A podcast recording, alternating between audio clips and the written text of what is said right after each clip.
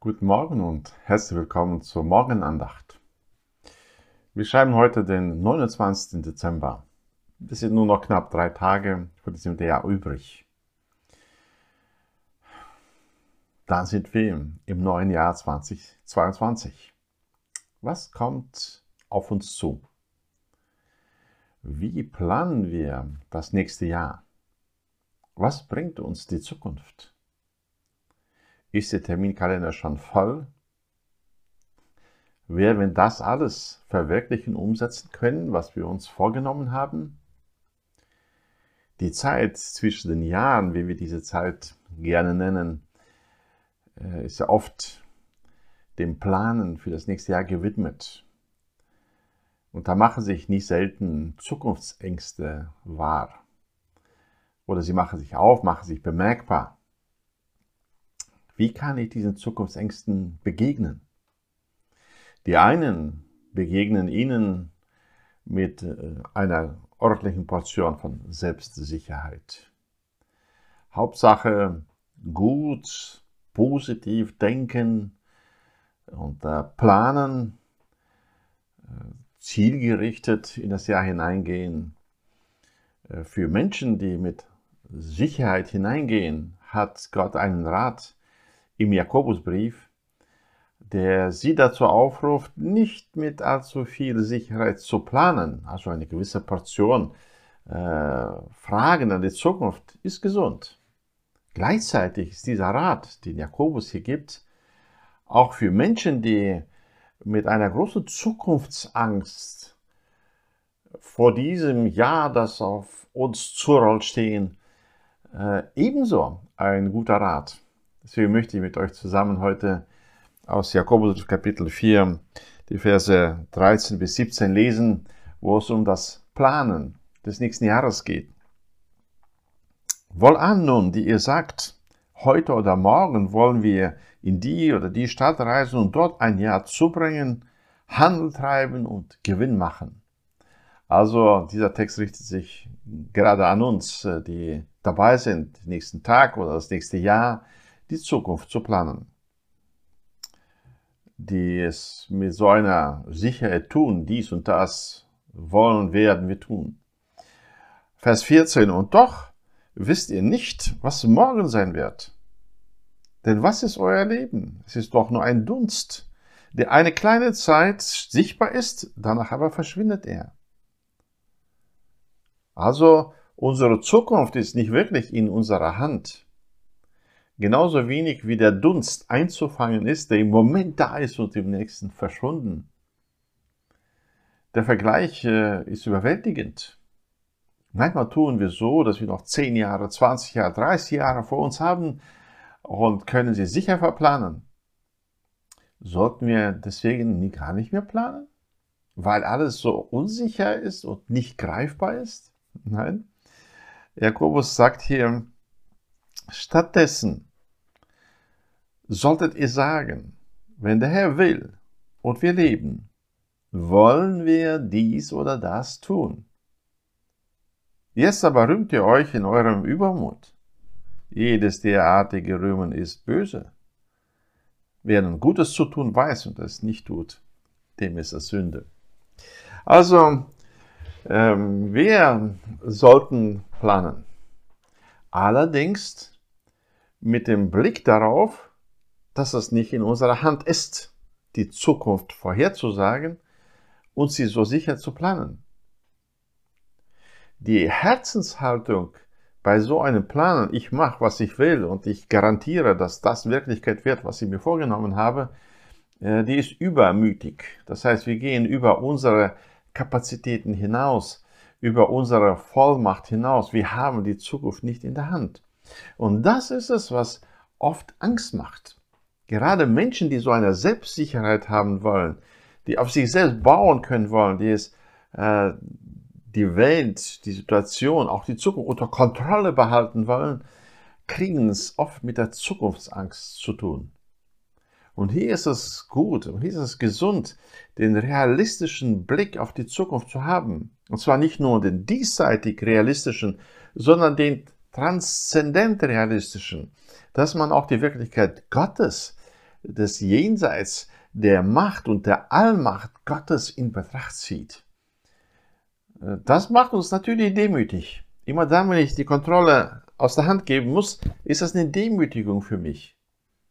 Ich fühle mich viel besser und fest im Sattel äh, und in guter Position, wenn ich etwas kontrollieren kann, bestimmen kann, äh, festmachen und festlegen kann.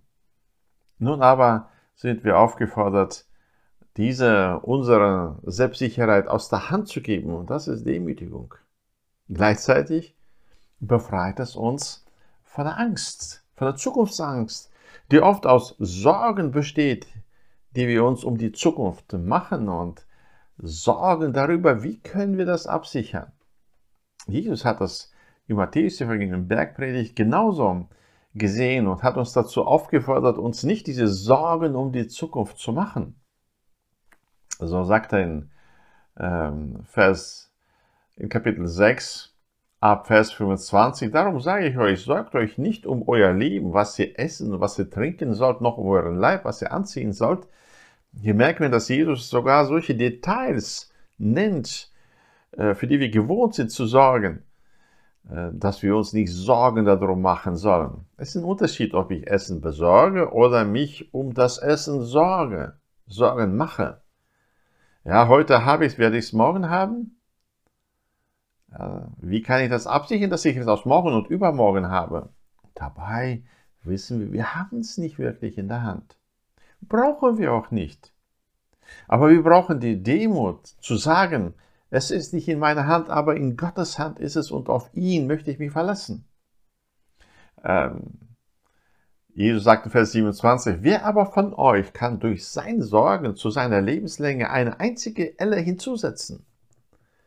Die Sorge selbst, die sich ängstigen um die Zukunft, wird unser Leben nicht verlängern. Ja, wir können kein, keine Sekunde unseres Lebens hinzufügen, dadurch, dass wir uns Sorgen machen oder etwas besorgen wollen oder ähm, wir, wir wissen das im Gegenteil, ja, Sorgen eher schädlich sind für die Gesundheit des Menschen. Nun, diese Ängste, sie haben ihre Wurzel, so seltsam es auch klingt, in unserer Hybris, in unserer Überheblichkeit, in Gedanken, ich muss dafür sorgen, dass es garantiert ist, habe ich nicht in der Hand. Brauche ich auch nicht. Ja, Jesus bringt Beispiele, sagt, die Lilien, die ziehen, guckt mal, wie ich sie anziehe. Ja, die heute blühen, morgen sind sie weg, wie schön ich sie mache. Oder die Vögel, ich versorge sie alle. Die sind noch mal ein Bruchteil wert von dir. Und ähm, warum sollte ich mich nicht um dich kümmern und dich versorgen? Ja, deswegen sagt er, äh, nennt er sie, uns Kleingläubige, wenn wir uns um diese Dinge Sorgen machen. Äh, Vers 32 sagt er, nach allen diesen Dingen trachten die Heiden. Also Menschen, die Gott nicht kennen, Menschen, die Gott nicht haben, sie sind es, die die Zukunftsängste sich machen. Ihr braucht das nicht. Warum? Er sagt es auch in Vers 32, aber euer himmlischer Vater weiß, was ihr alles benötigt. Und dann sagt er, äh, worüber wir nachdenken können, äh, worum wir uns sorgen können. Er sagt, trachtet vielmehr zuerst nach dem Reich Gottes und nach seiner Gerechtigkeit. So wird euch dies alles hinzugefügt werden. Okay. Ja, das ist das Gleiche, was Jakobus sagt. Ja, wenn wir sagen, wenn Gott will und wir leben, wollen wir dies oder das tun. Also trachtet zuerst nach, was Gott will.